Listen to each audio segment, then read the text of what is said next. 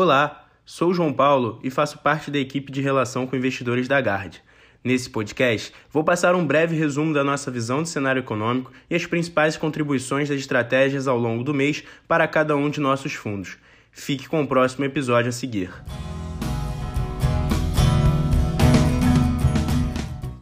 Maio foi marcado por um número muito aquém de geração de vagas de emprego em relação ao esperado, justificado por fatores mais relacionados à oferta do que à demanda por trabalho. Simultaneamente, algo análogo ocorreu com dados de inflação, um avanço muito além das expectativas, impactado por setores sensíveis à reabertura e desarranjo nas cadeias produtivas.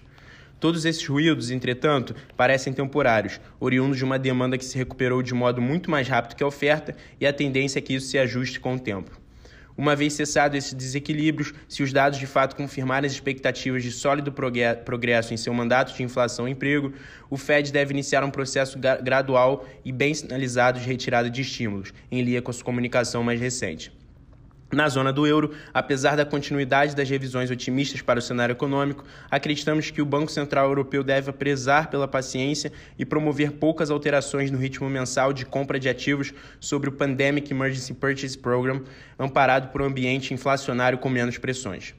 O cenário para a economia chinesa permanece otimista, com crescimento esperado acima de 8% em 2021, mas a lentidão da retomada do setor de consumo e surpresas negativas nos dados de crédito de abril são riscos a serem monitorados.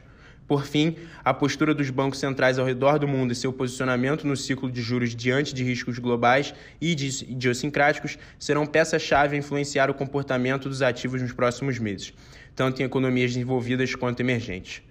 No cenário doméstico, mantemos nossa visão de um cenário mais otimista no curto prazo, com a retomada mais forte da atividade econômica, PIB de 5% em 2021, seguindo a aceleração da vacinação nos próximos meses.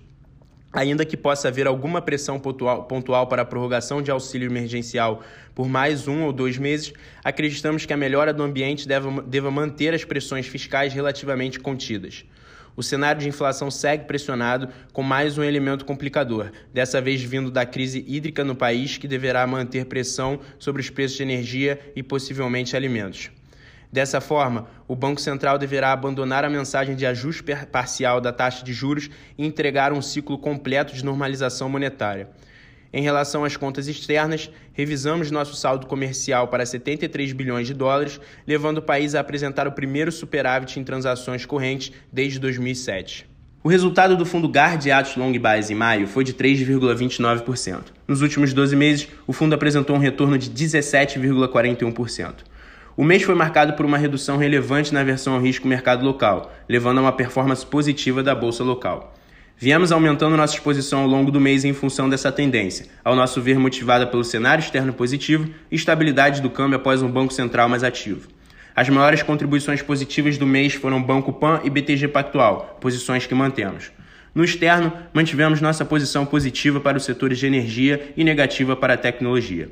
Para junho, continuamos com exposição bem alta e concentrada no mercado local carteira total mais concentrada em teses de valor, mas na margem equilibramos um pouco com alguns nomes mais atrelados a crescimento. Vale destacar o setor de saúde, onde aumentamos Rap Vida e Redditor. Também aumentamos no local empresas que performam bem num cenário de redução de juros longos e volta de mobilidade, onde vemos espaço para aumentar a exposição nos próximos meses. São empresas de qualidade no setor de elétricas, consumo discricionário e shoppings.